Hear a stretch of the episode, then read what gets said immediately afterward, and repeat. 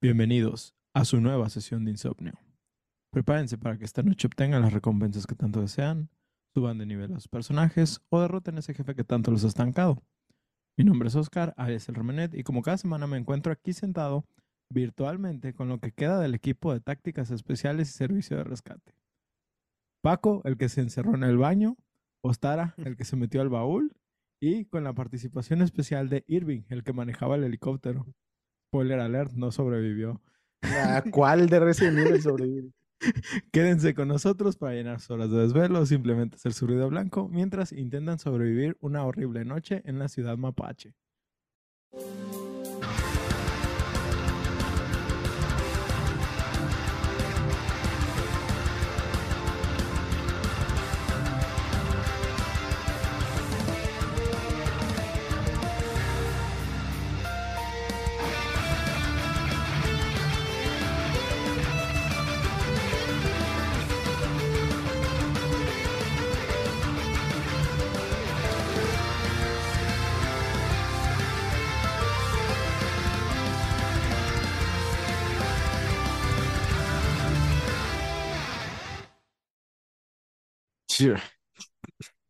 Eso es mapache, güey. Ya, o sea, ya, ya en español suena muy culero, ¿no? Sí, Sí, güey, güey. sí. No, no, no sé si ahorita les ha salido esos videos. Están saliendo unos de cómo es que escuchan los gringos diferentes bandas. Y el otro día me tocó ver cómo traducían a cómo se escucha The Pitch Mode si fueras Depeche gringo. Mode. Literal era Moenia, güey. Era, es, es, Moe- no, no, no, no, no, no, no. ¿Cómo era qué? Es Moenia, Moenia. No, vete a la verga, no, no. Te, te, te mando el video para que, para que lo cheques. Güey, es que he escuchado esa comparación muchas veces y a mí me caga Moen y me mama de No, Pecho Mode. mm, Cada quien, hecho, o sea, Ma- no. mañana, mañana me voy a, a Ciudad de México a verlos, güey, el lunes, hazme el puto favor, güey. No, Pero no, verga. Moenia, no, no mames. Y luego, por ejemplo, Rico. también salió la, la de Feels Good de, de Gorillaz. Ujú. Entonces está el shaka shaka tun tun, sentirse bien. Shaka shaka tun, sentirse bien. Hay un ¡Qué video rico! que me, me cagué de risa el otro día de esta morra Dua Lipa que le están entrevistando en español, güey. Ajá. Y la morra hablando en español y le ponen una base de trap y es eh, muy parecido, le hacen la comparación con Arcángel, güey, con el raperillo este.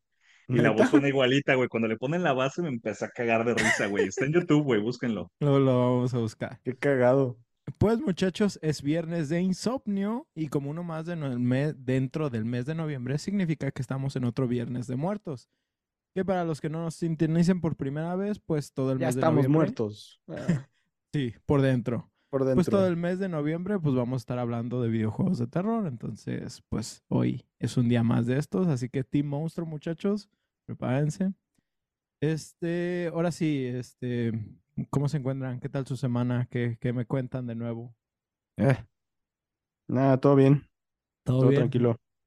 Irving, bienvenido. Eres Gracias, ahora gracias. sí un invitado especial que, que tiene que ven- tenía que venir desde la segunda temporada, pero De hecho, se presentaron eh, cosas es- y esa vez que teníamos la, la grabación eh, programada, me acuerdo que llegué a prender la compu ajá. y literalmente chingó a su madre el disco duro, güey. Me quedé sin sistema operativo. De hecho, creo que te mandé foto de la, de la Sí, compu sí, de, sí. güey, valió verga, ya no prendió. Sí, Y sí. la tuve que llevar y como hasta la semana de plano me lo tuvieron que, que cambiar todo el disco duro. Por suerte pude salvar la información, pero no esperaba no grabar y menos esperaba llevarles ese pinche por algo así. No manches, qué Sí. pinche susto, qué pinche ya sé. Pero pues se tenía que hacer y te tenía que traer precisamente para este capítulo. Tú también me habías dicho que preferías este al anterior, entonces pues vamos, vamos le dando. Antes que nada, como a cada invitado te tengo que hacer la pregunta.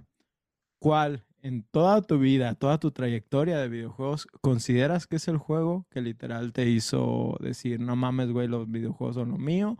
Ese juego que te hizo quedarte en esto. Porque todos experimentamos, por ejemplo, a lo mejor un primer juego y dices, ah, pues como que sí me gusta el gaming, Está pero chido. hay uno que dices, no mames, güey, ese güey me acuerdo siempre de él. Curiosamente este, güey. eh, se da la casualidad, güey, que la primera consola que yo tengo bien, sin hacer, hacer, hacer a un lado, pues, los pinches eh, Nintendos chafísimas que vi entonces que ni Nintendos eran. Este, un buen domingo fuimos a Walmart eh, y me quedé yo jugando los demos de PlayStation Y llegando a la casa, pues me llevó la sorpresa de que mis jefes me habían comprado la consola, güey, sin decirme nada. Y pues ahí fue donde me empecé a clavar. Curiosamente, este juego que fue de los primeritos que jugué, eh, yo no lo tenía, güey. Tenía un, bueno, tengo un primo que él siempre estuvo muy clavado con todo el poder reciente. Y tenía los discos, güey, pero yo tenía la consola. Así que cuando iba a mi casa, él se llevaba los juegos para jugarlos. O sea, yo no tenía los juegos, ya no tenía dónde jugarlos, pero ya cuando, Güey, ¿qué pedo, pedo con eso? ¿Cómo puedes tener los discos en la consola? Es de que tus jefes Güey. llegan y mira, toma para que juegues y tú de... ¿Qué? Pero Güey, y ¿cómo? es- es- ese es el pedo, güey. Tenía el, el 1, el 2, el 3. Este, yo recuerdo que nada más tenía el, el demo que venía con el Play, esos que traían el, el disco en la parte de abajo negra, que traía demos de Final Fantasy, de Spyro y un chingo de, de juegos. ujú. Este, después me enteré de lo que era la piratería, porque pues, los juegos que me compraban no, no jalaban. Hasta después me enteré de que existían los chips. Y eh, este cabrón ya con el tiempo se, se compró su propio Play, pero para entonces ya había salido el, el creo que se llamaba PS1, el blanco chiquitito que estaba Ujú. como por mitad de tamaño. No, ese es el, yo- el- el chiquito es el PSX, si no me equivoco. X. Si no me, ajá, el X es el chiquito. Si no me No, equivoco. el X es el... No me El acuerdo. PlayStation eh, es 1, que- ¿no? ¿De cuál Sí, es, es que, que- si es los buscas, eh, es la misma cosa, nada más es como diferente, lo consideraron como diferente como versión. Sí, por Entonces eso. el PlayStation 1, el PS1 y el PSX. Y es de... Es que, es que es recordando que cosa. el One no, no, no fue considerado hasta que salió el PlayStation 2, porque nada más era PlayStation. Entonces la siguiente versión que salió, que es como la Slim, es el PSX, según mis Mm. datos. No me acuerdo cuál es cuál, pero sí es... Ah, ya ves, mamadas de... Mamadas. Diseños de Japón. ajá. ¿Y decía Sirving? No, pues, pues, imagínate el tiempo que pasó desde que yo tuve el, el primero, el gris grandotote, que el jugaba con este güey que no tenía consola, hasta que se compró la suya, que ya era una, una versión diferente, pues. Ujú. Y el juego que sí me clavó machín fue, fue este, precisamente Resident 2. Sí, la, la neta es, es un título. De hecho, a mí Resident 2 es el que me inició en la, en la saga. Sí, o sea, yo también. Sí, yo también empecé con el 2. No, no, no empecé con el 1 y el 1 no lo jugué. O sea, sí llegué a jugar una que otra versión del 1, pero realmente cuando lo jugué fue cuando ya jugué el remake en el Switch. Sí, o Ya un chingo de años Ajá, después. sí, sí, un chingo de años después. Nada, na- nada que ver. Y de todos modos sí- sigo diciendo que esa versión del remake, porque ya después sí lo jugué como el clásico, nomás para ver qué pedo.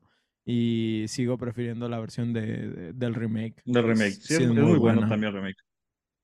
Este, pues ahora sí, eh, Irving, pues nomás presentándote de mi parte. Él es un amigo que ya tengo un chingo de conocer. Este, trabajamos juntos en lo que fue AFK Gaming, que ese proyecto nomás despegó con señoras, este, pero Argentinas, con con señoras argentinas. argentinas católicas, sí, este, por alguna razón Ah, sí. así, así funcionó. Sí, nuestro algoritmo Este, estaba muy roto.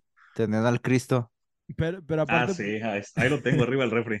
a huevo. Pero aparte, pues tienes otros proyectos, ¿no? O sea, este, eh, ahorita estás con lo de la pizzería o qué estás. eh? Iba a empezar como una pizzería, güey, pero realmente no, nunca la arranqué porque la tiradera era asociarme con, con mi carnal, pero él le salió oportunidad de chamba en otro país y se fue para allá. Y de Ujú. hecho, en el depa donde estoy grabando esto, eh, tengo todo el cagadero para arrancar el negocio, pero pues no tengo quien, quien me haga el paro, pues, con el arranque. Va que va. pero Pues sí es- traigo eso y, y otros proyectos, pues. o- ojalá sí salga. Y si no, también estás trabajando ahorita con David, este, de Blind Cobra o. Ahí en Blind Cobra estamos, Estás- somos estás- este, David, Jay, mi cuñado y yo. Este, nada más, pues, es un pedo a veces que las pinches agendas se crucen. Mi cuñado está trabajando en Estados Unidos, está ya, no sé, un mes y viene dos, tres semanas aquí, luego se vuelve a ir, viene. Eh, pues David también metido en su chamba, yo con la mía. Los tres tenemos hijos, así que pues sí, a veces se, se complica. La vida de adulto es horrible. Así pero, es. pero aquí estamos y pues qué bueno que ahora sí pudiste asistir para este capítulo. Gracias, gracias. Pues ahora sí, dejando el pasado, hoy tenemos un capítulo para honrar este noviembre de muertos y obviamente los zombies no podían faltar. Así que vamos iniciando con este increíble título que además de todo es continuación precisamente de nuestro Halloween pasado. Así que podemos decir que es una continuación apropiada. Así, vamos empezando con primero adivinar si les dije qué juego íbamos a traer.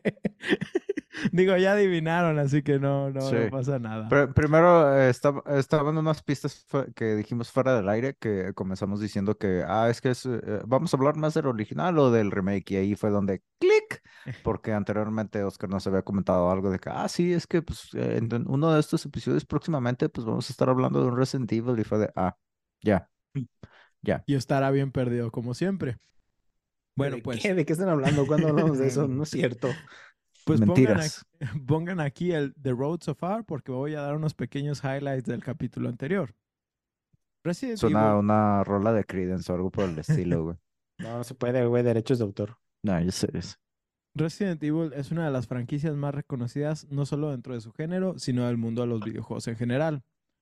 Cuando hablé de sus orígenes, mencio- mencioné cómo todo empezó con una película de terror y que esta misma originó un juego del mismo nombre, que es el de Sweet Home, que más tarde sentaría las bases para crear Resident Evil.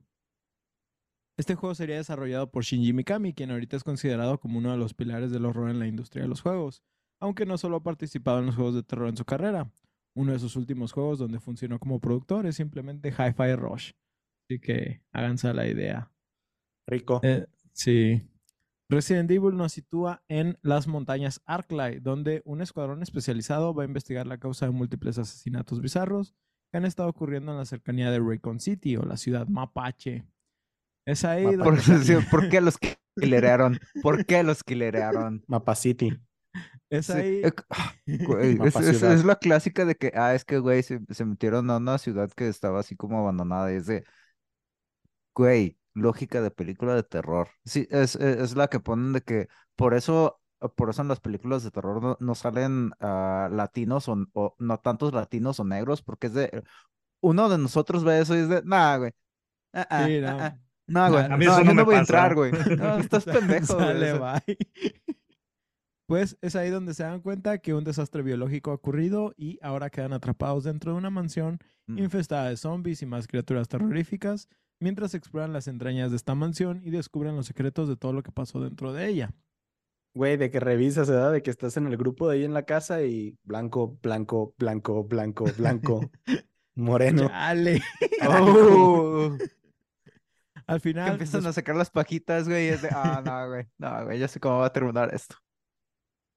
al final, después de los sándwiches de Jill, los tiburones con lasers y Ah. las serpientes gigantes de Resident Evil, se convirtió en un icono del survivor horror, creando una especie de boom en el cual todos querían subirse.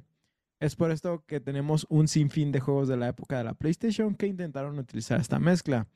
Sin embargo, no se logró destronar a Resident Evil, aunque tuvo hubo competidores muy buenos, tales como Silent Hill o Parasite Eve, del cual ya hablamos en nuestro Ah. episodio anterior. De hecho, hay uno que quiero jugar ahorita, no me acuerdo cómo se llama, güey. Pero literal ¿Warframe? estás como en un submarino, güey. Todo el juego estás como en un submarino. Y es, tú lo ves y es Resident Evil, nomás creo que ese salió específicamente para, para Dreamcast, creo. O Saturn, no me acuerdo. Güey, ¿ya Y- hicieron un juego de esos vatos, los millonarios que se agarran en el submarino? Verga, está cabrón. No, güey, no, La, la shit, gente no ma- chingada. Ese es de los 90. No, no, no. ¿Sabes qué Qué está culero, güey? mierda, ¿no. Sa- ¿Sabes qué está culero, güey? Decir, ah, güey, no me acordaba de esos memes. Se hundieron en lo profundo de esos memes, Ah, güey. Pues bueno. tronaron, güey, tronaron. Implotaron. Fue así que Capcom vio el potencial de convertir la franquicia en una importante serie de juegos. Reconocieron que tenían una valiosa propiedad intelectual en sus manos y querían construir sobre las bases establecidas por el primer título.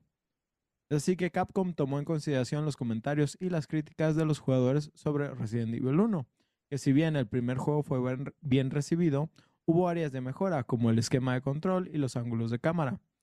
Capcom pretendía abordar estos problemas en la secuela para crear una experiencia más pulida y accesible. Que la neta, en lo de los ángulos de cámara sí están mejorcitos en el 2, pero de la nada sí hay unos momentos donde dices, "Ah, no Todos- mames. Pienso que todos los juegos de ese, de ese estilo, o sea, que se usa, que, que usan ese estilo de cámara, eh, tienen momentos que simplemente va a estar cabrón de mantener la, ah, la dirección como la quieres sin tener una, una afecta, un efecto secundario sobre el gameplay.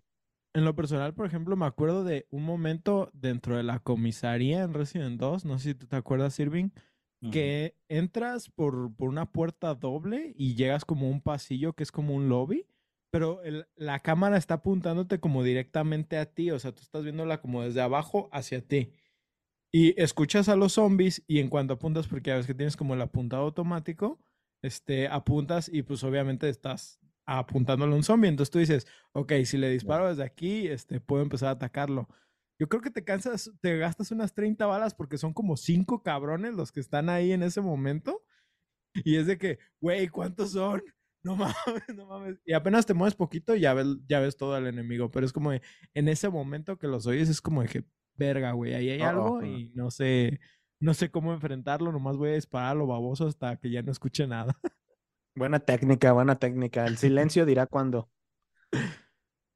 Ah, Y se te acaban las balas. Pues eh, al principio del desarrollo de Resident 2, el equipo enfrentó un desafío importante. Cómo crear un sucesor digno del original y al mismo tiempo superar los límites de lo que era posible con el hardware de la época. La primera decisión clave fue trasladar el escenario a los, de los espacios reducidos de la mansión Spencer a la extensa Raycon City, permitiendo una experiencia más amplia e inmersiva, que realmente lo que experimentamos de la ciudad en, en Resident Evil 2 pues es muy Es limitado. nada, güey. Ajá, es nada, es el principio si acaso. Y si estás jugando el escenario A, porque en el B casi ni, ni menos lo ves. Sin embargo, el equipo de desarrollo eh, dirigido por el director Hideki Kamiya, que si le suena, pues efectivamente es el director de Bayonetta, pues este amante de las brujas se encontró con numerosas limitaciones técnicas. Inicialmente, el equipo tuvo problemas con las limitaciones del hardware, como la capacidad limitada de almacenamiento de los CD-ROM de PlayStation y la necesidad de optimizar los gráficos y la jugabilidad para que funcionaran sin problemas. Estas limitaciones obligaron a hacer concesiones y ajustes de diseño a lo largo del proceso de desarrollo.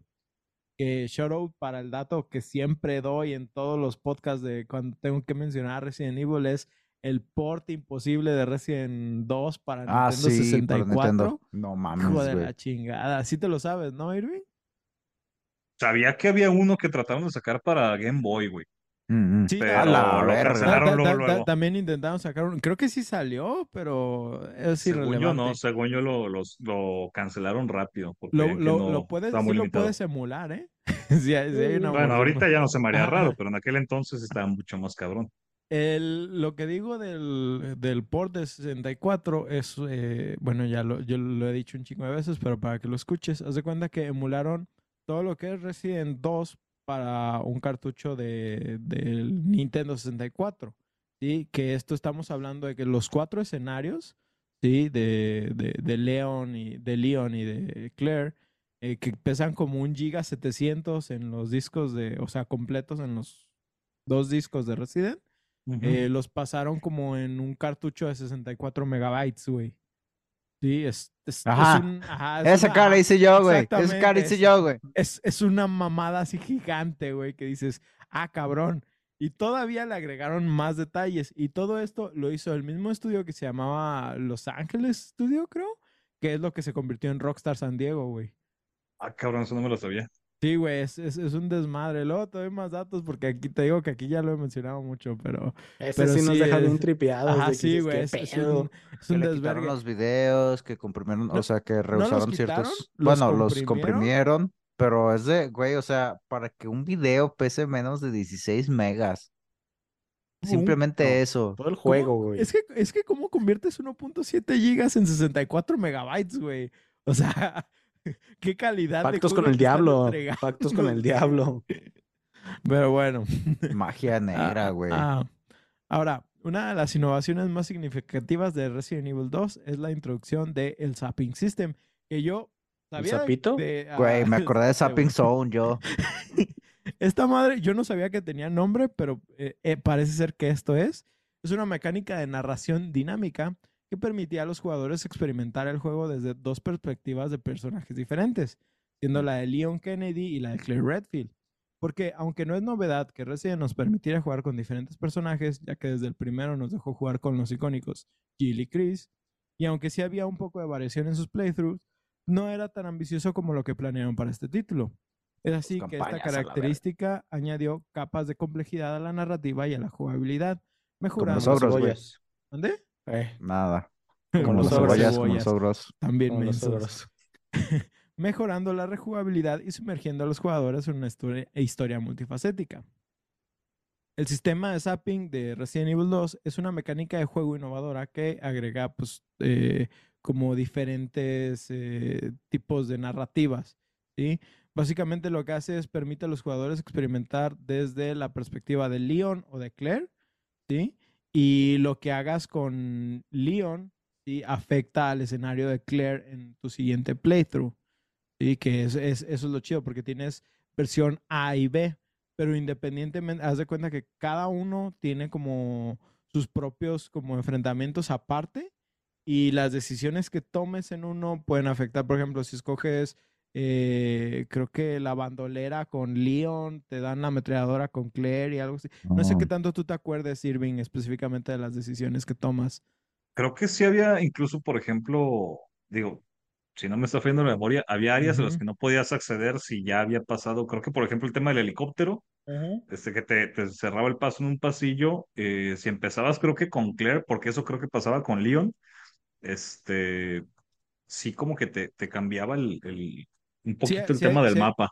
sí hay unas áreas que son accesibles nada más para unos en un playthrough y otros en, en Ujú. otro. Y también eh, de la nada, por ejemplo, algunos acertijos, también si los resolviste con uno, ya no los tienes que resolver con Ah, otro, sí, pero, sí, sí, sí. pero te cambian el acertijo y ahora es como algo diferente. Entonces, o sea, es- es- está chido realmente. Ah, ah, am, luego, eh, bueno, ya dije lo de los acertijos. eh, y por ejemplo, después de completar el escenario, eh, el escenario A, pues tienes la opción de jugar el escenario B con el otro personaje. Por ejemplo, si empezaste con, con Leon, empiezas con Claire, o viceversa, si empiezas con Claire, empiezas con Nino, con Leon. El escenario B ofrece una perspectiva diferente de la historia, si bien algunas ubicaciones y eventos se superponen con el escenario A, también existen diferencias significativas como ubicaciones modificadas de los enemigos, nuevos acertijos y elementos únicos de la historia. Esto añade valor a la repetición y anima a los jugadores a experimentar ambos lados de esta. Am, también hay contenido desblo- desbloqueable. El completar ambos escenarios A y B para ambos personajes podría desbloquear contenido adicional como nuevos disfraces, armas y modos de juegos. Esto incentiva a los jugadores a explorar completamente el sistema de zapping y experimentar todo lo que el juego tenía para ofrecer. En esencia, este sistema le dio a Resident Evil 2 una estructura narrativa dinámica y no lineal y animó a los jugadores a jugar varias veces para descubrir todos los detalles de la historia. Que tengo que decir, desde mi perspectiva, yo jugué Leon A como siete veces sin saber que podía jugar Claire B o Leon B. Este, porque literal nunca cambiaba de disco, siempre volvía a reiniciar el mismo disco y el mismo disco. Porque mi, mi intención al principio siempre fue como, como speedrunear, ver qué tan tanto mejoraba mi puntuación para hacer. Sí, güey, ne- neta que Aplicarle al arcade encabronado. Sí, y yo sé que no es como un récord, porque, o sea, he visto los récords que creo que son como de cuatro horas. Del Hay gente demasiado gorda en la vida, güey. Simplemente Mi- no. Mi récord era como de seis horas y media, algo así. Yo sé que no es nada para, para presumir, pero Pero, se- Pero sí. según yo, si lo acababas antes de siete horas, te daban algo, ¿no? No, no me antes acuerdo de cinco horas. de las bonificaciones, güey. Pero sí recuerdo que sí estaba jugando con acabarlo más rápido. Yo creo que Resident 2 me lo aventé al menos unas ocho veces nada más con el escenario A. Sí, así de, de- de seguidos. No sé, de tu caso, Irving, este, ¿qué tantas Cuando, veces? cuando te enteraste que estaba al otro lado, ¿qué pedo, Remenet? Sí fue como de... Güey, lo, lo peor es que, ¿sabes qué? Yo había jugado Metal Gear, ¿sí? Cuando ya estaba jugando Resident, o sea, yo ya había terminado Metal Gear. Entonces, yo estaba esperando que en algún momento me pidiera el disco 2. ¿Sí me voy a entender? Ah, me ok, lo pidió, ok, por eso no ok, sabía ok. por qué tenía dos discos. ¿sí? Por si se me raya uno, ¿no? Ahí tengo otro. Por- porque- ¿Cuándo se porque supone li- que lo juegue? Ah, Literal, era un disco en blanco que uno decía Leon, le- que, que uno decía Resident 2, Y otro 1. decía Resident 2, 2. Resident 2, 2. ¡Ah! Pues yo no tenía idea de que uno era para un personaje y otro era para otro, güey. O sea, Güey, ahori- ahorita con eso que dices, eh, haciendo un paréntesis, con eso que dices de que el, el lado A de Leon lo pasaste ocho veces, ¿cuál, cuál ha sido el juego que más veces han pasado en su vida? mm, Soul River, Soul River, Fácil. ok, ok. fácil. ¿Cuántas veces? Unas... 18 tal vez. ¡Sala, verga! verga, abuela, o qué? Ok. Me, me mama mucho Yo nunca River, juego tantas veces el mismo juego, güey. ¿qué pedo Yo, el que, el que más veces he jugado, creo que ha sido el pinche Mass Effect 2, güey, porque quería sacar así de que todos los finales cuando, cuando salió el Mass Effect 3, creo que el Mass Effect 2 los jugué como unas, igual unas ocho ve- veces, Hueva. y fue ¿Tú- hermosas. ¿Tú, Irving? El Resident 2 sí lo pasé, creo que como tres veces, digo, no fueron tantas. El Cyberpunk lo he le dado como cinco, cinco Oh, vueltas. nice. Eh, la primera vez que lo terminé fue para desbloquear prácticamente todos los finales que pudiera haber, creo que eran ocho. Mm, Este, es pero lo chingo. chido también de, de, de Cyberpunk es que en Los todas las builds. plays que le he dado, eh, me han aparecido misiones que en las demás no me salían, o yo estaba esperando que me saliera qué misión y ya nunca me volvió a salir. Este, y también el, el Resident el Village, Ajá. Mm. que lo he pasado como ocho veces también, güey. Nice. Sí, sí está bueno el Village. Yo no le he entrado todavía. Tiene un chingo de rejugabilidad, güey, pero cabrón. Ok. Excelente. ¿Y estás Ya, emocionado? ¿Estás emocionado Ya. ahorita con lo nuevo de, de Cyberpunk? Sí, güey, de hecho, en Wings of. Liberty, ¿no? Algo, no, Eh, es Phantom StarCraft. Liberty. Y aparte, Eso es Phantom StarCraft, Liberty. Es StarCraft.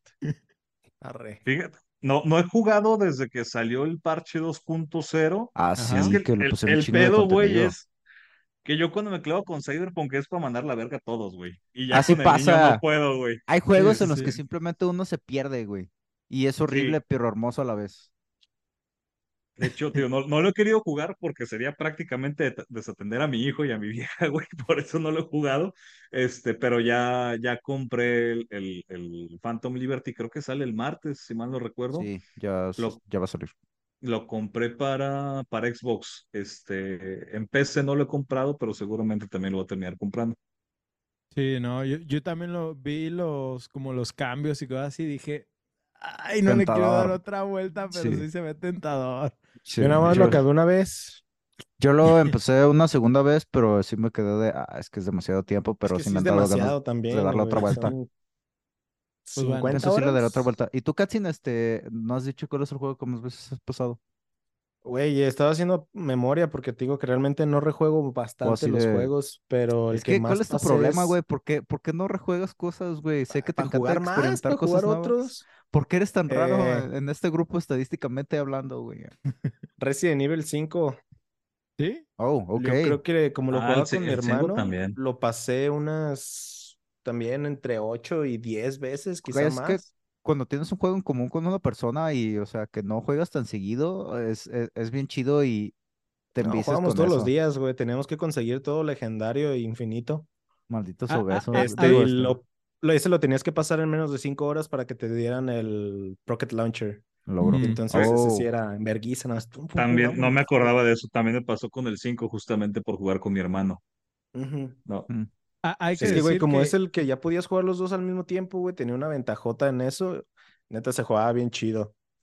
Y cuando fallaban, sí le puedes echar la culpa a tu hermanito de "Imbécil, te mataron. a- a- algo que sí hay que decir de todos los juegos de Resident Evil es que siempre han tenido una rejugabilidad muy chida, Sí. aunque Sí. Este, ajá, o sea, no, no, no, aunque simplemente todos los, los Resident, incluso el 6 yo creo que lo jugué unas cuatro veces con cada Mm. playthrough. no, el 6 no. No, Una yo- vez yo sí, lloré y ya sí lo dejé di- para siempre. Yo, Es- yo sí le di que varios playthroughs. es una de las cosas que tienen así como una de las cosas que hacen por diseño en Japón y o sea, co- compañías que son como Capcom que son así como tan arraigadas y tan fieles, digamos, como a sus raíces, a pesar de que ya han llegado a tener un éxito a nivel así internacional y mundial. Ellos, eh, o sea, tienen esa cultura como de que darle un valor extra a el contenido que están comprando nuestros clientes, ¿no? De que si compran un juego que solamente va a durar, o sea, la campaña te dura cuatro horas, que sean cuatro horas chidas y que sean cuatro horas que tú, cada vez que las juegues, tengas una experiencia nueva o encuentres algo nuevo o que te retes a completar más rápido o que a descubrir atajos o cosas por el estilo. Y son cosas que, como digo, o sea, e- ellos Capcom, o sea, lo hacen, las, ah, las diseñan pensando en eso. Y por eso pues es que no puedes hacer un juego de 8 horas que nada más se juega una vez. Ni que fuera. Sin cinco. Embargo, También, muchas ¿no? compañías de este lado del charco, o sea, sí lo Les, hacen, va- güey, de pues les que vale, va- Sí. les vale verga, güey. Pues bueno, ahora sí, regresando un poquito a Resident 2. Ah, pero eh, ¿por qué, güey? Ese juego apesta. Sí. El sistema Zapping o Zapping no estuvo exento de desafíos, ya que requirió una planificación meticulosa para garantizar que los cambios, los caminos de ambos personajes se entrelazaran a la perfección y al mismo tiempo mantuvieran una narrativa general coherente. El equipo de desarrollo tuvo que crear acertijos interconectados, ubicaciones de elementos y escenarios que tuvieran sentido, tanto de la perspectiva de Leon como de Claire. Que incluso ese fue también un reto para cuando lo modearon en PC, porque hubo gente que le puso, hizo el mod de que salieran objetos en lugares random. O sea, que todos los Oh. objetos cambiaran de lugar. Güey, esos Sí. mods son No, tan mames, randomizer, sí, la güey. Es, es otro Es pedo. la güey. gente que diseña esos mods, o sea, el cariño que le tienen al juego, o sea, para...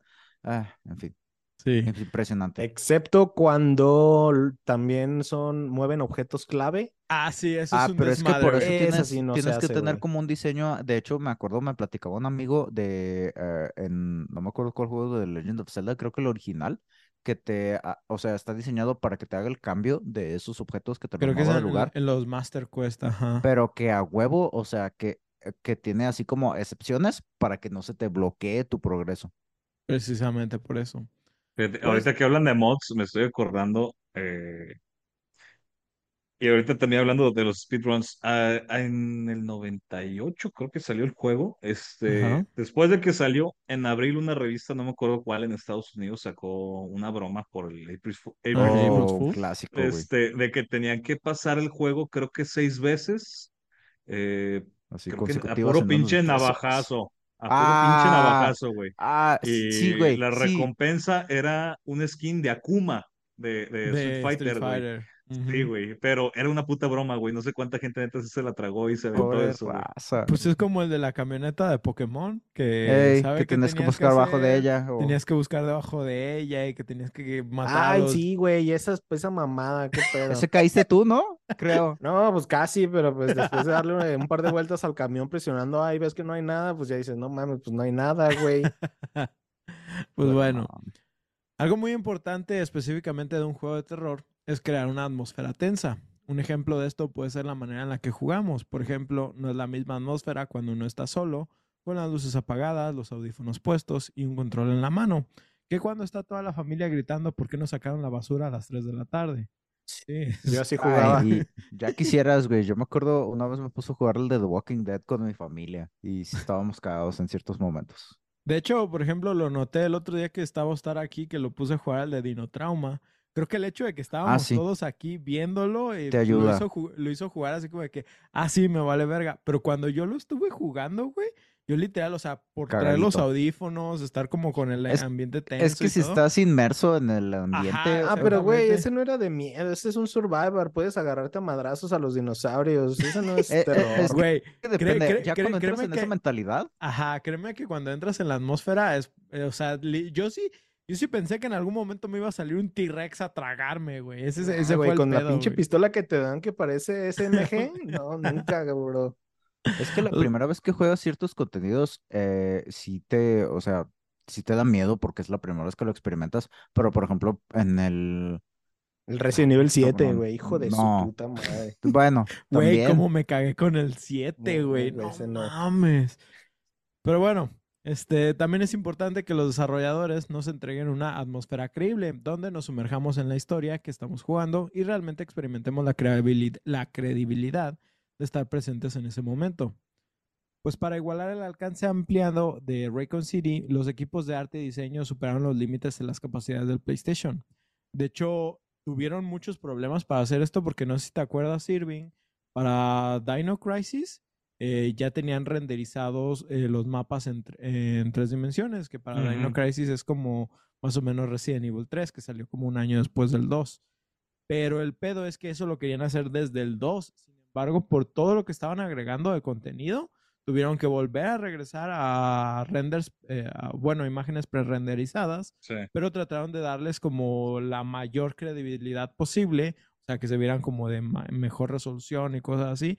Estamos hablando que en ese momento 360p era una resolución muy alta y de todos modos, hasta la fecha yo creo que aguantan esas, eh, esos formatos de imágenes. Sí se ven pixeleados y cosas así, pero realmente sí da la vibra de que estás viendo una ciudad eh, caótica, pues. Sí, sí, ha envejecido bien, pues. Pero de todos modos, hizo, hicieron bien la chamba porque el 2 lo empezaron a desarrollar como al mes, mes y medio de que, de que salió el 1, güey. Ya de que vieron que fue un putazazo, Petó. empezaron a chambear en el 2. Inclusive por ahí descartaron el que sería el 1.5, por así decirle, Vo- vo- pero... Voy, voy a hablar más a fondo de ese. Ah, bueno, bueno, dale, dale. Pero sí, justamente eh, por la ambientación dijeron, sabes que está quedando muy pinche, vamos a darle desde cero y fue que optaron por hacer esto de que estás Exactamente. comentando. Pues los entornos del juego, los pasillos inquietantes iluminados y el espeluznante diseño de sonido crearon una atmósfera opresiva que aumentó la tensión y la inquietud. La decisión de utilizar fondos prerenderizados, como les decía, con modelos de personajes en 3D, fue un logro técnico que contribuyó a la calidad cinematográfica del juego. El desarrollo de Resident 2 no estuvo exento de contratiempos. El juego estaba originalmente programado para su lanzamiento en 1997, pero sufrió, sufrió retrasos debido a problemas técnicos, revisiones de la historia y el deseo de pulirlo más. De hecho, había muchos pedos entre Shinji y Kamiya, eh, y mucha gente no estaba tan de acuerdo con las ideas de Mikami de darle conclusión a la serie en este título. Que para los Mm, que terminen este juego, o sea, si te das cuenta, sí parece que literal, ah, sí, ya se acabó todo, güey. Es como, es como un final muy definitorio. Quedan algunas interrogantes, como lo de Umbrella y cosas así, pero realmente es como de que, ah, sí, güey, pues ya, Ahí ya pudo haber todo. acabado. Li- De ahí ves las películas. Ajá, de- Ay, sí. nuclearon todo, güey, y le aplicaron como- Hiroshima, güey. Es como pues el final de la. Sí. Es como el final de la tercera temporada de Buffy, güey. Eh, Ahí pudieron ter- terminar, pero después hicieron siete, güey. Hicieron siete. Ah, también este Supernatural. Pudo haber acabado en tantas veces. Ah, Pero- sí. pe- pero eh, está pues bien era perro, la temporada pero está 5, bien ¿no? perro. La 4. Que es la. la, en la, del la canon. cinco es la última La canon. 5 es la última que es canon, ¿no? Técnicamente. En fin. Pues Capcom estaba comprometido a entregar un producto que cumpliera con las altas expectativas de los fanáticos y estaba dispuesto a extender el tiempo de desarrollo para lograr que el juego fuera de excelente calidad. Hicieron bien, no como los de Cyberpunk. Bueno, eh, Es por esto que entre Resident 1 y Resident 2 hay otro proyecto diferente, conocido como precisamente Resident Evil 1.5, cinco. Que a menudo, a menudo es denominado también como Resident Evil 2 1.5. Esto pues, nada más por los fans. Eh, el juego estuvo en desarrollo durante aproximadamente un año antes de ser cancelado debido a varios problemas, incluidas diferencias creativas y limitaciones técnicas. Resident Evil 1.5 presentó una historia y un escenario diferentes en comparación al, al final. Estaban ambientados en Raycon City como Resident 2, pero las ubicaciones y los detalles de la trama eran muy diferentes. Para empezar, los personajes principales también eran, eh, entre comillas, diferentes. Eh, Leon S. Kennedy sí se mantuvo como, como Leon, este, pero en vez de esta Claire Redfield tenemos a Elsa Walker. ¿sí? Elsa Walker era un piloto de motos y el diseño de su personaje era Saguardo. bast- el Saguardo. Este, el diseño de su personaje era bastante distinto al de Claire y aunque Leon mantiene en general los mismos elementos en ambas versiones, hay diferencias de cómo funcionaba su escenario. Por ejemplo, en vez de empezar como literal apenas llegando a Raycon City, Leon empezaba desde arriba de la comisaría disparándole a un montón de zombies. Entonces, Ah, güey. sí. Bueno, no. Algunos diseños de enemigos y elementos del juego eran exclusivos de Resident Evil 1.5. Por ejemplo, había diferentes diseños de zombies y mecánicas de juegos como un movimiento de esquiva. De hecho, no sé si sabías esto, Irving, a lo mejor y sí, pero este, en el 1.5 había tantos diseños de zombies que se decía que no se repetían en general en el juego. Sí, güey, es- es, una chingadera. Este, em, el tono general. Digo, atmósfera- está exagerado, güey, pero también para pinches cuatro o cinco zombies distintos que hay en todo el juego, toda la puta ciudad se vestía igual, güey. Exacta, exactamente, o Ujú. sea, pero sí, des- como tenían más diseños de zombies, también eh, eso afectaba mucho el espacio del juego. Sí, Y claro. también dijeron, ah, güey, no mames. Solo había una tienda de ropa en toda la ciudad. Bueno, En general, el tono y la atmósfera del juego eran más oscuros y sombríos en comparación a lo que fue lo que nos mostraron al final. Que si bien Resident 2, yo pienso que es como, de cierta manera, sí tiene como su aspecto lúgubre. Este, sí es más colorido de lo que se ve el, el, el 1.5 en general. Ah, también, este, a pesar de la cancelación de- del 1.5, algunos activos y materiales del desarrollo han surgido a lo largo de los años. Esto incluye capturas de pantalla iniciales, arte conceptuales e incluso una versión jugable del juego. que ha circulado pues entre redes y muchos fanáticos. La versión filtrada permitió a los fans experimentar algo de cómo podría haber sido Resident Evil 2 al principio y alimentó las curiosidades sobre el desarrollo del juego. La cancelación de este llevó a una revisión completa del juego, lo que dio como resultado lo que conocemos como Resident Evil 2, que finalmente se lanzó en el 98. La decisión de empezar de nuevo eh, estuvo influenciada por factores como limitaciones tecnológicas, el deseo de una historia más dramática y la necesidad de una nueva dirección.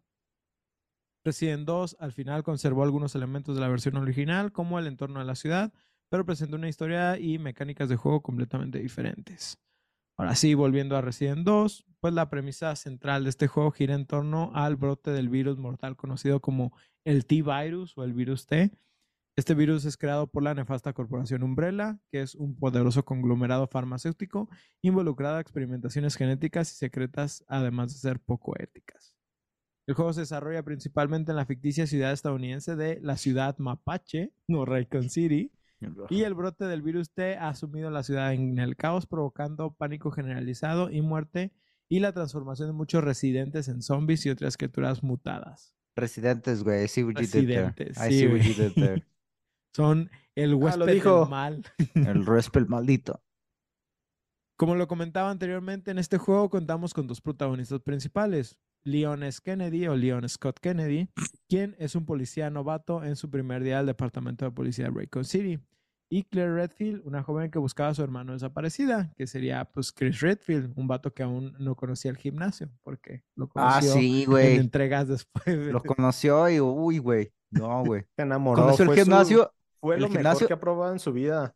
Sí, Ese güey, va- mejor que eh, el sexo, dice. Ese vato Es- se dormía, güey, haciendo prensas, güey, así. No, es el gimnasio y los chochos, güey. Porque eso no nada más es puro gimnasio, güey. No mames, no pe- le pegas una piedra así como la del 5 a puro chocho, güey. Necesitas más que eso. Pero encabronados de caballo, güey. Eh, no, ¿cómo era la testosterona de tiburón toro, güey? Es que, güey, el- eh, no, no saben las ventajas del virus T, güey. Pero bueno, Ah. Una, una parte importante del juego se desarrolla dentro de lo que es el departamento de policía de Raycon City. Esta ubicación icónica sirve como eje central para ambos personajes mientras recorren sus pasillos laberínticos, resuelven acertijos y luchan contra criaturas, además de descubrir los secretos del brote. Tengo que decir que esta es una de las razones por las que me gusta más esta entrega sobre las demás. La estación de policía es completamente impresionante de principio a fin. Explorarla tanto la primera vez como verla en el remake es una de las experiencias que más me ha marcado como jugador. Y fue como lo del meme de ese de Ratatouille. No sé qué tiene, Ah, pero sí. es mucho más atractiva que la Con mansión ego. Spencer. Sí, güey, literal es comer la comida de tu jefecita después de muchos años. Si tengo que decir, también me hubiera gustado pasar más tiempo en las calles, pero pues para eso tuvimos otro título llamado Left 4 Dead. Vacilota. Ah, no, la neta Resident 3 sí, sí, sí se rifan las calles de, de, Raycon City. Ahora, el juego explora nuevamente las siniestras actividades de, de la Umbrella Corporation, responsable del brote debido a sus experimentos con el virus T. La influencia de la empresa, la corrupción y las consecuencias de sus acciones son temas centrales de esta serie.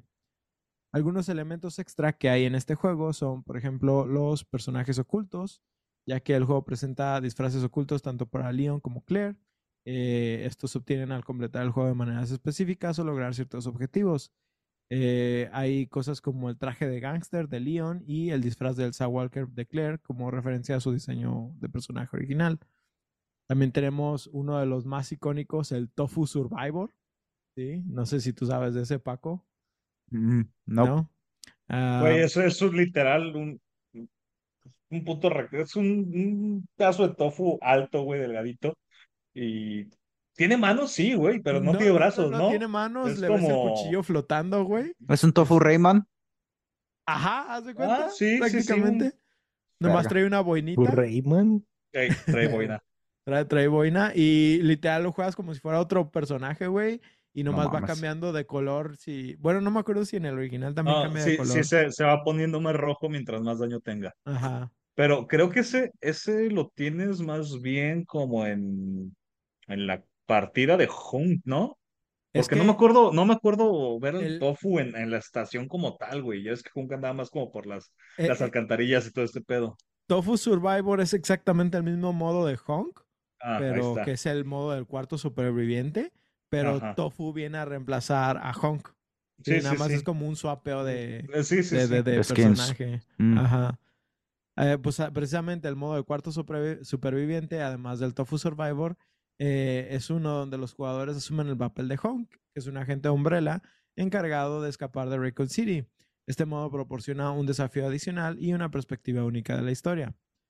También el juego presenta numerosas referencias a películas de terror clásicas, por ejemplo, el oficial de policía zombie, que se ve al comienzo del juego, que se parece a un oficial de Dawn of the Dead de George A. Romero. Mm. Este rinde homenaje a, a este género de zombies. Resident Evil 2 logró varios logros importantes en el mundo de los videojuegos, solidificando su estatus como título pionero e influyente. Primero que nada, jugó un papel fundamental en la popularización del género de terror de supervivencia, refinando la fórmula establecida por el primer juego de Resident Evil y la presentó a una audiencia más amplia, preparando el escenario para el crecimiento y la evolución del género. Que es lo que decimos, por ejemplo, que yo empecé a huevo con Resident 2 porque fue el que me tocó. Pero también si tú hablabas con más gente, todo el mundo te decía así como que, no, güey, es que Resident 2 fue como el, el, más popular. Y ya por lo general después de eso se iban al 1 o buscaban el 1. Que incluso es más común después haber encontrado el Director Scott que el, el Resident 1 original, porque acá no llegó tanto más que por la piratería, pero ya es, es otro rollo. También el juego estableció nuevos estándares para los juegos de terror, combinando tensión atmosférica, sobresaltos, gestión de recursos y acertijos desafiantes. Demostró cómo la narración interactiva y la presentación cinematográfica puede crear experiencias inmersivas y aterradoras. Resident Evil 2 fue un potencial comercial, lo que hizo que se convirtiera en uno de los juegos de PlayStation más vendidos de su época. Con millones de copias vendidas en todo el mundo, su éxito financiero demostró el apetito del mercado por las experiencias de juegos de terror. El título también introdujo personajes icónicos como son pues, los principales de Leon y Claire este, al mundo de los videojuegos. Estos personajes, junto con villanos memorables como Mr. X y William Birkin, se convirtieron en parte integral de la franquicia de Resident Evil y los fanáticos todavía lo celebran en la actualidad. Eh, la neta es que pinche Birkin con su ojo en el brazo, güey, es una de las cosas, o sea, de los monstruos más icónicos. Desde Más mi icónicos. Eh, Mr. X, yo pienso, en lo personal, yo pienso que se popularizó más en el remake que en el original. De hecho, pues es, es que es un Tyrant, güey, como el del uno, nomás con una gabardina. Entonces, a mí nunca me gustó mucho el diseño de, de Mr. X. No sé tú, este, Irving. No, sí, siempre me gustó más el de William. Eh, ¿Sí? el, el diseño de personajes se me hacía mucho más perro el de William Birkin. Sí, sí, es, es, es otro rollo. El uso por parte del juego de, fondo, de fondos prerenderizados con modelos de personajes de 3D fue un logro técnico en ese momento y permitió pues que destacara pues de las atmósferas gráficas que había en ese, en ese entonces. El éxito de Resident Evil 2 dio lugar a un remake muy aclamado en 2019 que, no se preocupen, también hablaremos de él en otro capítulo. Esta versión modernizada presentó la historia clásica a una nueva generación de jugadores, mostrando el atractivo duradero del concepto y la narrativa del juego. El legado perdurable de Resident Evil 2 es evidente en la nostalgia que genera entre los jugadores. A menudo se cita en debates sobre lo- los mejores videojuegos de todos los tiempos y con frecuencia se incluye en la lista de juegos esenciales para diversas plataformas. De hecho, es una de las razones por las que incluso para PlayStation 3 y PSP fue uno de los juegos que más se vendía este, como de manera digital. En resumen, Resident Evil 2 logró mucho en el mundo de los videojuegos. No solo definió un género de terror de supervivencia, sino que también dejó una huella duradera en la cultura de los videojuegos. Sus innovaciones, su narración y su atractivo duradero han solidificado su lugar como uno de los títulos más icónicos e influyentes de la historia de los videojuegos. Irving, ahora sí, cuéntanos este, qué nos puedes decir sobre todas tus experiencias, todo lo que quieras decirnos de, de Resident 2 en general. Fíjate, justamente ahorita me estaba acordando, después de haberlo jugado en Play, lo que platicaba de que mi primo tenía el juego y yo tenía la consola, Ajá. la primera laptop que me compré fue una Compact, no me acuerdo qué pinche modelo era, pero ya hace un chingo de años, y compré el Resident 2 en pirata, obviamente, para, para PC. Ajá. En aquel entonces creo que estaba fallando el pinche mega red de mierda en mi casa y había, no sé si se acuerdan de un, en, en la estación de policías hay una, una caja fuerte que le ponías un código y te daba un arma especial, no me acuerdo cuál era. Pero como no había internet, no podía meterme a buscar cuál era la El pinche clave porque no, no, no encontraba tampoco dónde, de dónde sacarlo. y me llegó el pinche flashazo, güey. Le voy a marcar a Edgar, güey. Y eran como las 3 de la mañana. Dije, a ver si este No cabrón, mames. güey, si está despierto ya chingué porque sé que este cabrón se va a saber la puta clave. Le marco, estaba despierto, güey, no sé por qué. ¿Qué onda, güey? ¿Cómo? Güey, te va a parecer una mamá para lo que te estoy hablando, pero estoy jugando el Resident otra vez. Ah, no mames, qué pedo. ¿Cuál es la pinche contraseña de la caja fuerte, güey? Tal, tal, tal, tal. No te pases verga, güey, sí era, güey. No, güey, pero me la dijo en, en el momento, güey, de memoria. Dije, este hijo de su puta madre, güey, Gente neta. obesa, güey. No, no, no, este güey sí, sí era otro pedo, güey. De, de hecho, era uno de los puntos que a mí también me llamaba mucho cuando hacía la rejugabilidad, de que si ya te sabías los códigos o si por algo los habías anotado en algún momento cerca de ti, cuando lo estabas rejugando, ya no tenías que volver a buscar esa información en algún punto. Sí, y sí, ya, sí, no. ya, te, ya llegabas, ponías el código y ya, o sea, no era como que necesitabas desbloquear algo específicamente para ese momento. Entonces eso te facilitaba mucho este, seguir avanzando rápidamente y la verdad lo hacía hasta co- como, como que te emocionaba así como de que, ah, me la pelan más rápido. Sí, a huevo. Pero fíjate que si, si realmente en consola era un pedo el tema de los controles, en PC, güey, en laptop, era un puto dolor de huevos horrible, güey. Pero sí, sí lo volví a terminar así, pero me costó muchísimo más trabajo por la falta del control. El, el otro día precisamente quise jugar Silent Hill. Silent Hill, el original, en, en un este, explorador. Porque no sé si saben, hay emuladores. En que explorador, güey. Lo que haces por amor, bro. Pues lo que haces cuando no te dejan instalar cosas en ciertos lugares. Oh, Este, y, y, pues estaba jugándolo y pues literal pues tu WASD y, y tenía los botones de cuadro X y todo eso en las flechitas de dirección.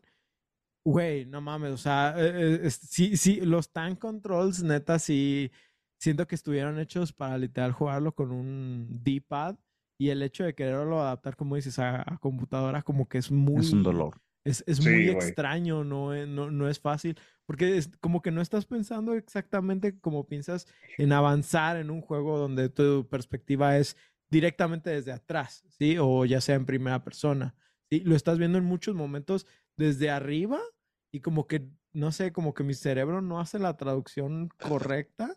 Sí, sí, se siente muy, muy extraño. Traducción, güey. Sí, güey, no, no, no, es, es, es, es- es un momento muy, muy bizarro intentar jugar de esa manera. ¿Se puede?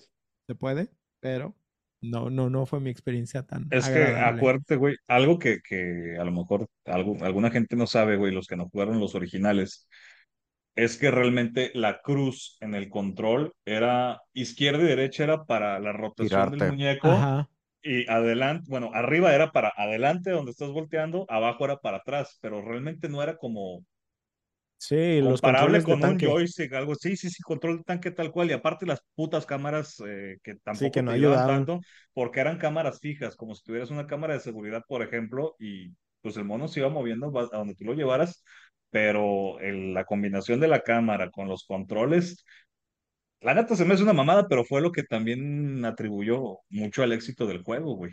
Pues es que es lo que en muchas ocasiones te lo hacía con más miedo, ¿no? De que no veías bien qué pedo. Era lo que te daba el Sí, lo suspenso. que decía Oscar, de que escuchabas a los putos zombies, güey, y dices, güey, pinche granada y que chingue su madre quien se tenga que ir, ¿no? Pero pues no, no, no había, no había de otra, güey. O sea, es que tú- eso también te aportaba mucho para el suspenso y el, y el pinche miedo que te provocaba, güey. De, de- hecho, a- a- algo chistoso que, que, ¿cómo se dice? Afectó a muchos que hemos rejugado Resident 2 y cuando sale el remake, por ejemplo, de que pues, los, mo- los zombies se morían de manera definitiva en algún punto, ¿no?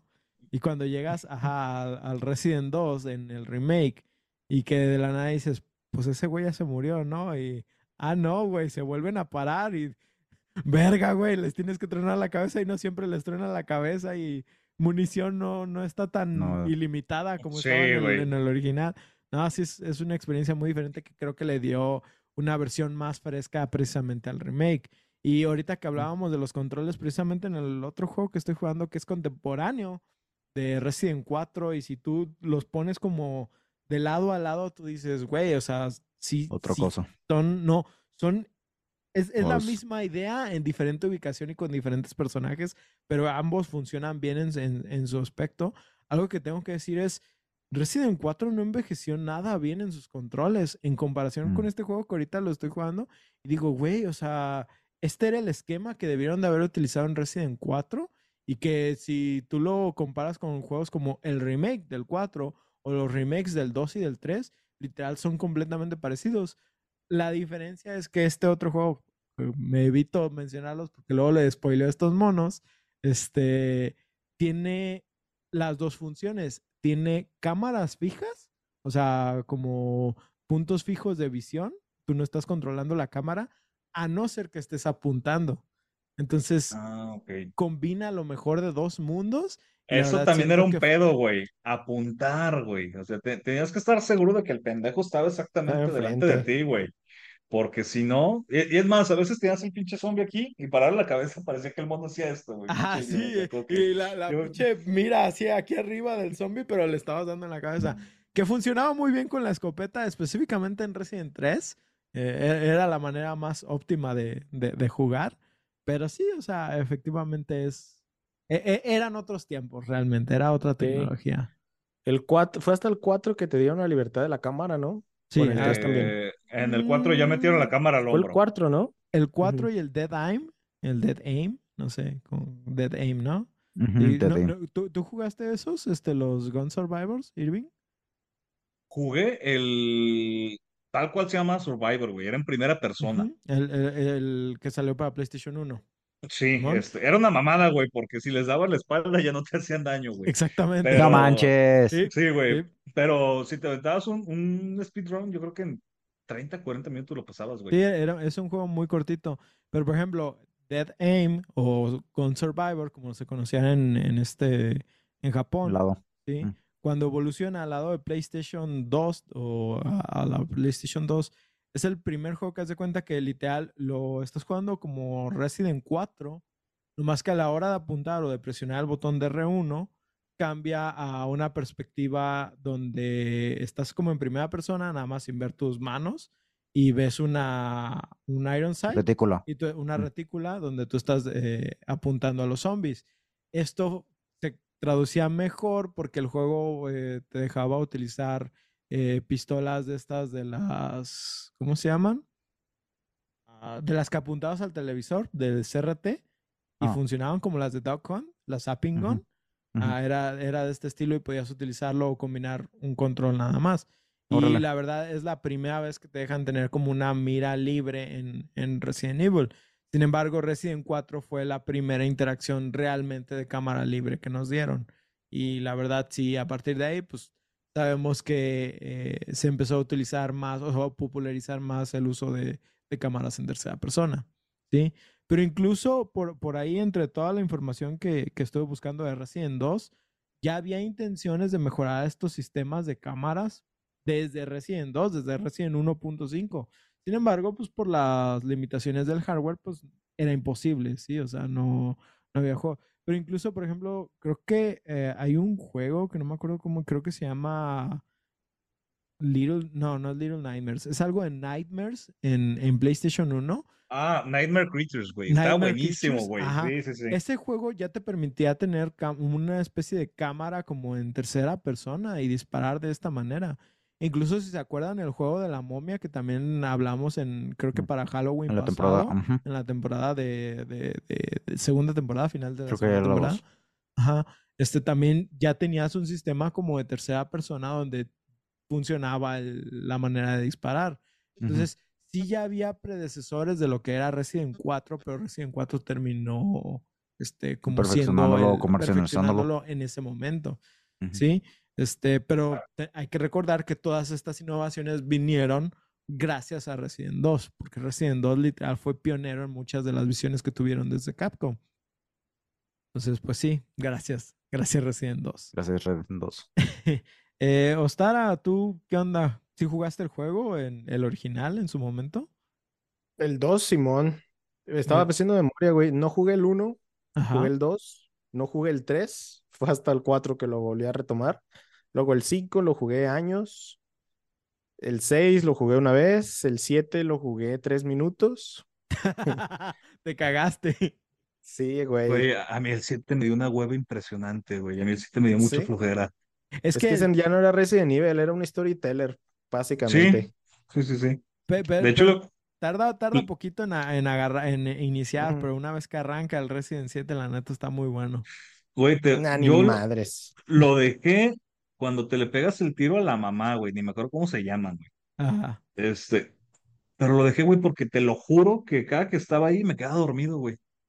O sea, Chale. literal era de que me quedaba con el pinche control así valiendo verga en la cama, de que no, güey, ya, chingada, ya nunca lo seguí, güey. Mi hermano sí lo pasó varias veces, güey, pero a mí el 7 literal me dormía, güey. Wow. Yo, yo tengo que decir que hasta la fecha considero que de horror a horror, el Resident 7 es mi favorito. O sea, es el Sí, que es- más ese pedos sí me ha es sacado. error. Digo, los otros ya son más acción. Tienes como que defenderte, pero ahí no mames. No mames, no. sí. Tú, ajá, ibas a decir. Mi preocupación, güey, era en el Village, en el 8, Ajá. que a lo mejor tenía que haber jugado el 7 para entenderle. Pero no, güey, desde que lo empiezas te pasan el resumen en tres minutos de todo lo que Mm. es el 7. Dije, Sí. ay, güey, no me perdí nada, güey. Y ya Ah, le, puedes dar seguido. Palo. Tú, Paquito, ¿tú jugaste alguno de estos juegos clásicos de Resident? Eh, No, no. este, yo de estos de Resident, no, en realidad, como he dicho, creo que fue en el episodio precisamente de Resident Evil 1, este, el plan que yo tengo para, pues, experimentarlos es precisamente aventarme el Resident Evil 2 Remastered, porque dicen que es una, es una muy buena experiencia, o sea, para alguien que no ha experimentado un juego de, de estos de Resident. Y, pues, sí, también tengo planeado jugar el 7, Ahí está en mi biblioteca de Steam, nomás es que no me conecte, gracias. Eh, ah, sí, Ese de es hecho, el problema realmente. fue hoy, sí, hoy te vi jugando un ratito. Cold. Oh, Simón. shit. Este, pues bueno, no sé, ahora sí, muchachos, este, vamos cerrando este capítulo. ¿Algo más que quieran agregar antes que nada? Stars. ¿Qué significaba Stars. esa madre? Stars. Es, sí, son ah, Specialized Tactics. No, ¿sí nos lo dijiste?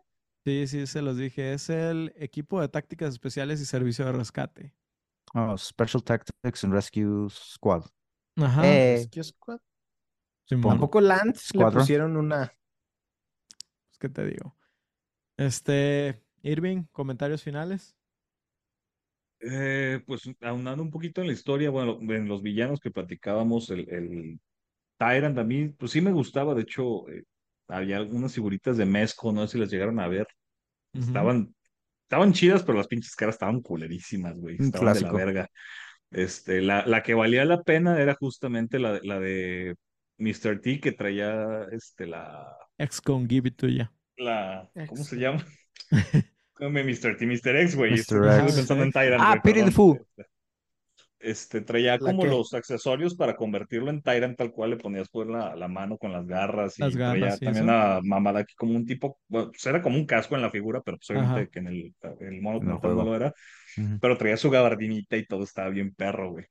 Y este, pero sí, a mí siempre me gustó muchísimo más el, el diseño y el concepto de, de William, güey, se me hacía, es más, yo creo que de, de la franquicia es de los, de los villanos más perros que han tenido. Ya después se Es que el ojo en como el a- brazo es icónico, güey. O sea, es que no, no pierde su humanidad, güey, es, es lo chido. Y ya después en otras entregas, el humano se transforma en un puto gusano con ojos, dientes y Ah, tentáculos sí. por todos pinches lados, güey, y dices, ¿Esto pues qué? está chido, güey, ya no es pero sí, sí, sí, ya te- en Pues se eh, supone que es cuando llega diseño, Wesker, ¿no? Que era la combinación perfecta del virus y un humano. Sí, así. pero eso, eso ya, ya es. Sí, eso ya se quedó. Dice, ya son mamadas. Este, sí, son mamadas. Irving, punto importante.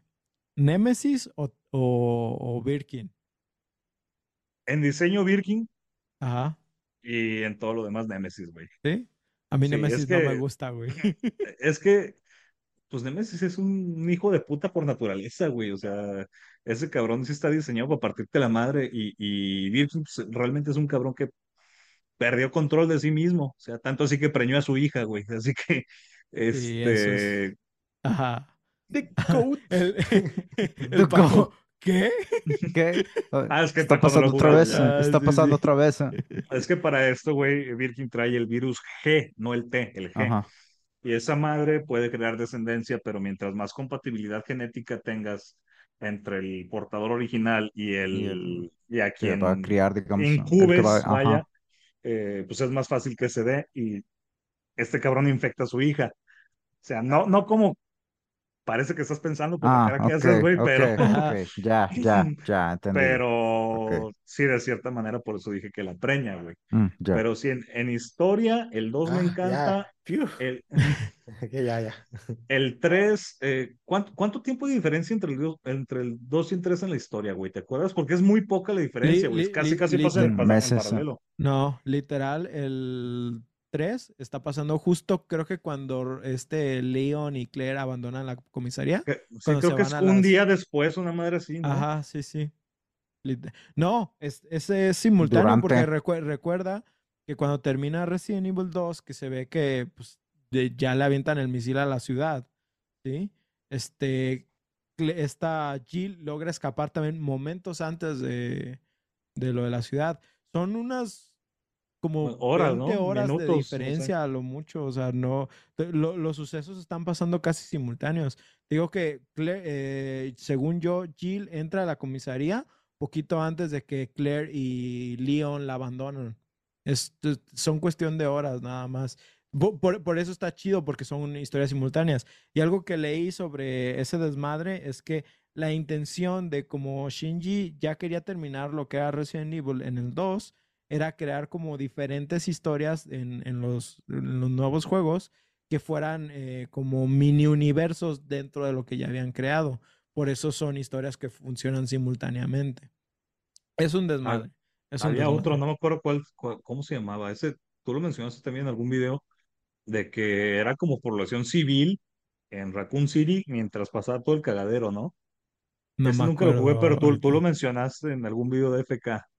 No me acuerdo ahorita, güey.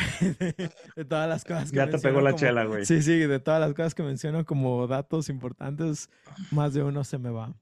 Pero pues ahora sí, entonces muchachos, vamos cerrando este capítulo. Esperamos que disfrutaran esta historia llena de zombies y plantas curativas. Recuerden que pueden enviarnos sus comentarios Sí. o juegos que quisieran escuchar a bufodeinsomnio.gmail.com. También recordarles que este podcast lo pueden en- escuchar en sus plataformas de Spotify, Google Podcast, Apple Podcast, YouTube y Acast. Si gustan dejarnos un review por parte de alguno de estos servicios, con gusto lo leeremos aquí en el programa. Además Ah. estamos, ajá, además estamos en redes sociales como Facebook, Twitter, TikTok e Instagram, igual como The Insomnio, donde además de subir memes, subimos contenidos referentes a nuestros episodios. Irving, antes de despedirnos, ¿nos quieres dar alguna red para seguirte o alguno de tus proyectos? Mm, pues ya lo tengo un poquito abandonado, pero es el de ilustración. Es Ajá. Just For, o sea, con cuatro. Cuatro. Il, Ah. Ajá. I-D-L-E, en Instagram. Ah. Y pues no, nada más. Blind Cobra, creo que pues realmente el, el proyecto es más de David que, que, que nosotros, pero pues estamos también echándole chingadazos. Así es. Ahora sí, nosotros nos despedimos, no sin antes recordarles que los cocodrilos zombies gigantes sí viven en las cloacas. Verga, güey, sí es cierto, no me acordaba de eso. Yo soy Oscar Yo soy Paco. Yo soy Ostara. Yo soy Irving. y nos vemos en su siguiente sesión de insomnio. Güey, qué Dios. pedo que también le da a los animales, güey. Eso sí me, Sí, güey. asusta es más que los hombres, que los zombies Güey. humanos. Pues las ratas fueron las que se encargaron de hacer la la propagación, güey. Sí. Ya, ya, ya hablaré eso específicamente cuando hable de Outbreak, pero Tan, la tan, neta, la neta es que Outbreak best of Resident Evil de Raycon City. Pero bueno, eso ya es otro punto. Opiniones, vamos. este, ¿cómo se llaman? Bueno, va, No olviden que los viernes son viernes de monstruos porque Team Monstruo. porque somos monstruos. Ah, ah, ah.